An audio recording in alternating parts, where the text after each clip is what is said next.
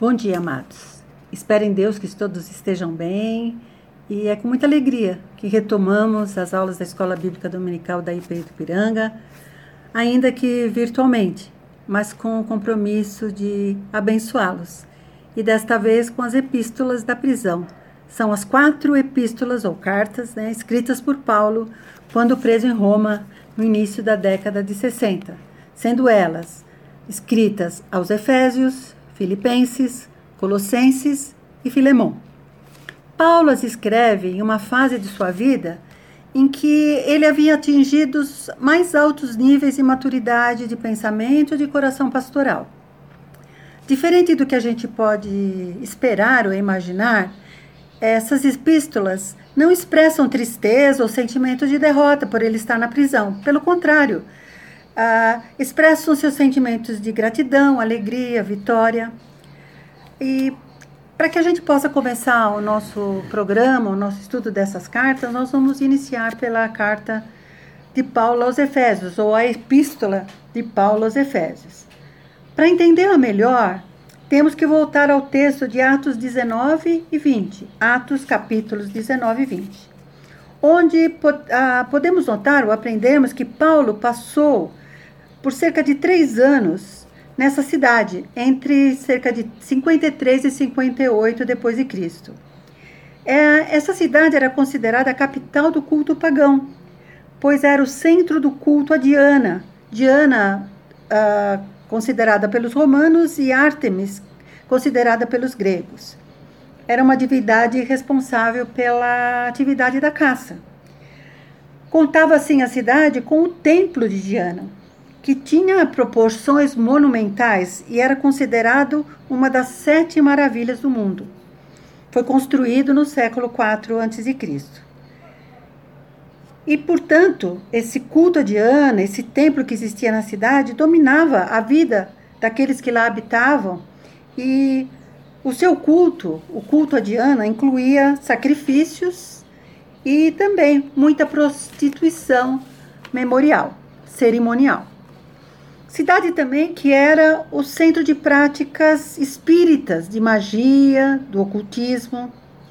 Era uma cidade portuária do Império Romano e passagem obrigatória de mercadorias e passageiros, e, portanto, sofrendo a influência de várias culturas da época, e era considerada assim uma cidade livre. Paulo dispensou nessa terceira viagem missionária dele à cidade de Éfeso o tempo mais longo que do seu ministério que ele dedicou a uma comunidade. Seu ministério em Éfeso teve como resultado um tremendo avivamento espiritual, demonstrado no fato de que, conforme o texto bíblico, muitos queimaram seus livros de magia em uma enorme fogueira na presença de todos. E Deus fazia extraordinários milagres por meio de Paulo, como registrado em Atos 19 que inclusive afirma que a palavra do Senhor crescia poderosamente e prevalecia, ou se difundia e se fortalecia. Atos 20 registra o discurso de Paulo aos anciãos de Éfeso, reunidos em Mileto. Temos uma visão do que Paulo passou no tempo que lá esteve, assim como diz o texto. Vós bem sabeis, desde o primeiro dia em que estive na Ásia, como em todo esse tempo, me portei ao meio, no meio de vós, servindo ao Senhor com toda humildade e com muitas lágrimas e tentações, pelas ciladas dos judeus me sobrevieram. Pelas ciladas dos judeus que me sobrevieram. Versículos 18 e versículo 19. O livro de Atos Relata, portanto, sobre a permanência de Paulo em Éfeso e nos permite, assim, formar um quadro né, das lutas espirituais que Paulo passou na cidade para que houvesse esse triunfo do Evangelho. Em 1 Colossenses capítulo 15, 32, isso pode ser confirmado no texto que diz o seguinte: Se como homem combate em Éfeso contra as bestas ou feras em outra, uh, em outra linguagem, né? Referindo-se aí ao motim dos ourives, que, que estavam sendo prejudicados em seus negócios, né, com a conversão dos idólatras através do trabalho de Paulo. E também em 2 Coríntios, capítulo 1, versículos 8 e 9, o texto nos diz que diz assim: "Porque não queremos, irmãos, que ignoreis a tribulação que nos sobreveio na Ásia, pois que fomos sobremaneira agravados mais do que podíamos suportar, de modo tal que até da vida desesperamos. Mas já em nós mesmos tínhamos a sentença da morte, para que não confiássemos em nós, mas em Deus que ressuscita os mortos." Atos 26 demonstra inclusive a ousadia e a coragem de Paulo ao pregar para o rei Agripa, afirmando diante dele que desejava que todos que o ouviam aceitassem a Cristo. Se todos nós, discípulos de Cristo, fôssemos tão dedicados como Paulo, a gente fica imaginando como seria o mundo de hoje, não é?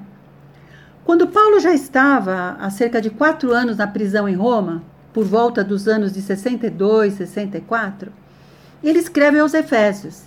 E no texto, na carta, na Epístola Efésios, ele se autodenomina embaixador em cadeias. Está em Efésios capítulo 6, versículo 20. Dos textos bíblicos escritos por Paulo, a Epístola aos Efésios é considerada, juntamente com Filipenses e Colossenses, a mensagem de Deus ao homem espiritual, enquanto Romanos se dirigem ao homem natural e 1 e 2 Coríntios e Gálatas ao homem carnal. Romanos declara, portanto, que o Evangelho é o poder de Deus para a salvação de todo aquele que crê. As cartas Coríntios e Gálatas relatam os problemas e as perplexidades doutrinárias e práticas do homem carnal.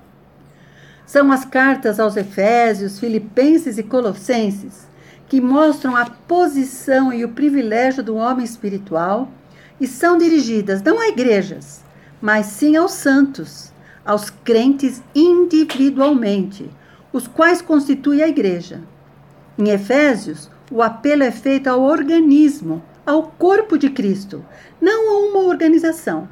Efésios, portanto, nos mostra a nossa posição em Cristo como seu corpo. Efésios é uma epístola considerada tripartida. Por quê?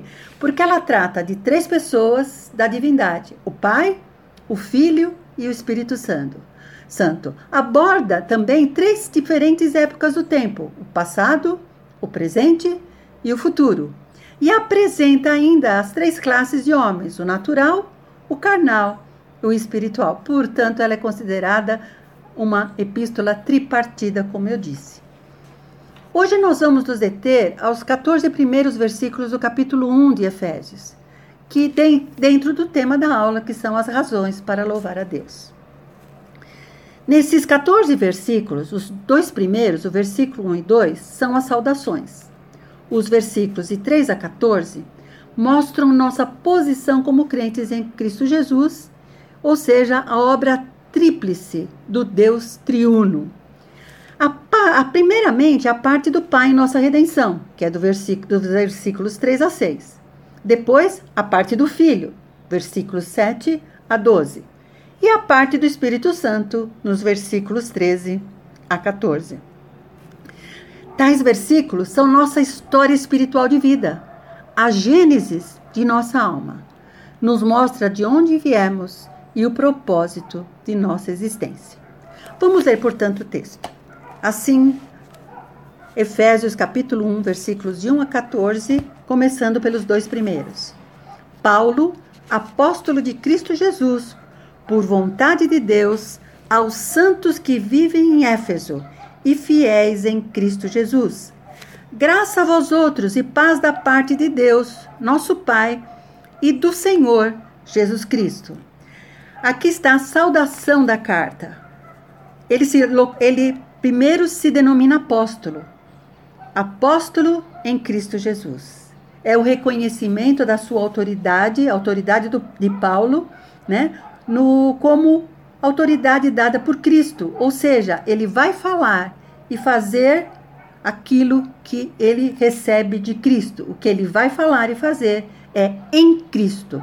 A autoridade do apóstolo é a autoridade de Cristo. Ele se dirige aos santos, santos e fiéis em Cristo Jesus que vivem em Éfeso. O que, que santos? Santos não são aqueles que não pecam, e sim aquele que é separado por Deus, a propriedade exclusiva de Deus, aqueles que aceitaram, que são lavados no sangue do Cordeiro. E fiéis, aqueles comprometidos com Cristo, aqueles que são fiéis constantemente, a fidelidade em Cristo como Senhor de suas vidas. O versículo 2 fala graça a vós outros e paz da parte de Deus. Usa dois termos bem conhecidos de nós, graça e paz. E deixa claro que sem a graça não há paz. A paz é somente experimentada quando se aceita a graça. E a saudação é da parte de Deus Pai e do Senhor Jesus Cristo, ou seja, ressaltando o senhorio de Cristo Jesus aqui para a, aqueles que os, o aceitaram. Os versículos 3 a 6, vamos lê-los. Bendito Deus e Pai de nosso Senhor Jesus Cristo, que nos tem abençoado com toda sorte de bênção espiritual nas regiões celestiais em Cristo, assim como nos escolheu nele antes da fundação do mundo, para sermos santos e repreensíveis perante ele e em amor nos predestinou para ele, para adoção de filhos por meio de Jesus Cristo, segundo o beneplácito da sua vontade, para louvor da glória de sua graça, que ele nos concedeu gratuitamente no amado. Versículo 3: Bendito o Deus e Pai de nosso Jesus, Senhor Jesus Cristo. O que, que é bendito? É bem dizer, é louvar, e por que louvar? Por que louvar Deus, o Pai de nosso Senhor Jesus Cristo? Porque neles, porque ele tem nos abençoado com toda sorte de bênçãos espirituais nas regiões celestiais. Todas as bênçãos são em Cristo, porque são cristocêntricas. Não há bênção fora de Cristo. Por Cristo e em Cristo, a intimidade com Cristo traz uma vida transformada pelo senhorio de Cristo Jesus. E são bênçãos espirituais, bênçãos dadas pelo Espírito que procede do Pai e procede do Filho. Quando estamos em Cristo, já vivemos em uma nova realidade, como, não fosse, como se não fôssemos desse mundo, usufruindo assim das bênçãos que emanam dos céus. E quais bênçãos são essas? Lá no versículo 4, ele ressalta a primeira bênção: Deus nos escolheu nele antes da fundação do mundo, passado. Deus nos introduz na eternidade, já lá na fundação, antes da fundação do mundo. E no versículo 5, Deus nos predestinou para Ele, para adoção de filhos.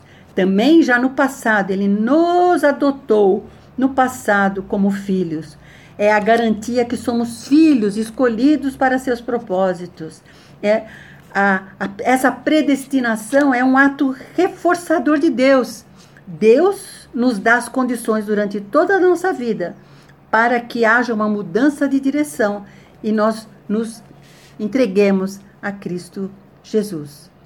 No versículo 7, a palavra de Deus em Efésios capítulo 1 nos diz, no qual temos a redenção pelo o seu sangue, a remissão dos pecados, segundo a riqueza da sua graça, que Deus derramou abundantemente sobre nós em toda sabedoria e prudência, desvendando-nos o mistério da sua vontade, segundo o seu beneplácito que propuser em Cristo, de fazer convergir nele, na dispensação da plenitude dos tempos, todas as coisas, tanto as do céu como as da terra. Nele digo, no qual fomos feitos herança, predestinados segundo o propósito daquele que faz todas as coisas conforme o conselho da sua vontade, a fim de sermos para louvor da sua glória, nós os que de antemão esperamos em Cristo. Versículos 7 a 12. Em Cristo, lá no versículo 7, ele ressalta: temos a redenção a remissão dos pecados. Isso é presente, porque a redenção é contínua. Através do sangue de Jesus, nossa redenção é contínua e depende única e exclusivamente do sacrifício de Cristo, da sua vitória na cruz sobre a morte. Nossa eleição, vista aqui por Deus desde a eternidade, tornou-se uma realidade no Gólgota. Depois entrou na nossa experiência pessoal quando ele nos encontrou e quando cremos. No versículo 8 a 10, ele diz que a riqueza de sua graça, que derramou abundantemente sobre nós, também presente, algo que acontece no presente. Temos a mente de Cristo e assim Cristo está realizando em nós a sua sabedoria e a sua vontade para consumar todas as coisas nele, na plenitude do tempo. Também em Cristo, versículos 11 e 12, ele nos assegura a sua herança, a herança em si. Vamos lá no versículo 11. Nele digo, qual fomos também feitos herança, predestinados segundo o propósito daquele que faz todas as coisas conforme o conselho da sua vontade.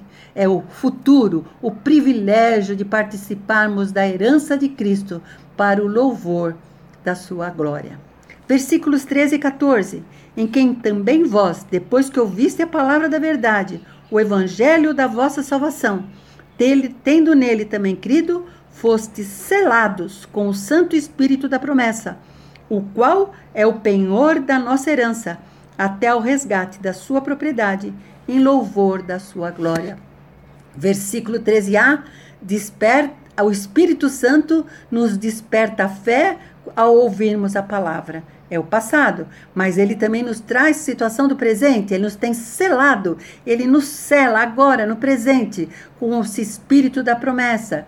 E ele é o penhor da nossa herança, no versículo 14, o nosso futuro. O selo do espírito é a prova da eleição, da adoção e a garantia da redenção. Portanto, resumindo, o Deus Pai nos elegeu para si mesmo. O Deus Pai nos predestinou colocando todos os fatores necessários, desde o nascimento, nosso nascimento até o dia de hoje, para que pudéssemos ser transformados de escravos em filhos. A bênção da redenção em Cristo é contínua, incluindo remissão e retirada de toda culpa. O reconhecimento do propósito que todo o universo admitirá a soberania de Cristo e o seu senhorio o privilégio de participarmos de sua herança e sermos selados com o Espírito Santo para o louvor da sua glória. O Pai nos escolheu para si. Jesus, o Filho, nos comprou. O Espírito nos persuadiu e fomos salvos. Passado. O Pai nos adota como filhos. Jesus ilumina nossa mente, muda a nossa vontade e o Espírito nos cela como sua propriedade presente. O Pai nos aceitará no futuro. O Filho nos, nos herdará para si mesmo, futuro. O Espírito nos reclamará em posse final, futuro. E todos os textos de 3 a 6, de 7 a 12, de 13 a 14, terminam sempre com a palavra para louvor da sua glória. O Pai nos escolheu, nos adota e nos aceitará, para louvor da sua glória. O Filho nos comprou, nos ilumina e nos herdará, para o louvor da sua glória, no versículo 12. O Espírito nos salvou, nos cela, nos reclamará, para o louvor da sua glória, no versículo 14. Fomos, portanto, escolhidos, adotados, remidos, selados, feitos herdeiros e propriedade dele para o louvor da glória de Deus e para cumprirmos a missão de sermos suas testemunhas, assim como Paulo foi, mesmo em cadeias. Esses 14 versículos do início de Efésio mostram as razões para louvarmos a Deus, porque afastam os nossos olhos de nós mesmos e nos comunicam a garantia absoluta vinda de Deus, a posse de tudo que Cristo tem para nós. Que o Deus triuno seja, portanto, por nós continuamente louvado. Louvado seja o nome de Deus. Uma ótima semana a todos. Que a graça do Senhor Jesus esteja sobre todos vocês. Um grande abraço. Vamos orar? Paizinho, muito obrigada, Pai. Muito, muito obrigada.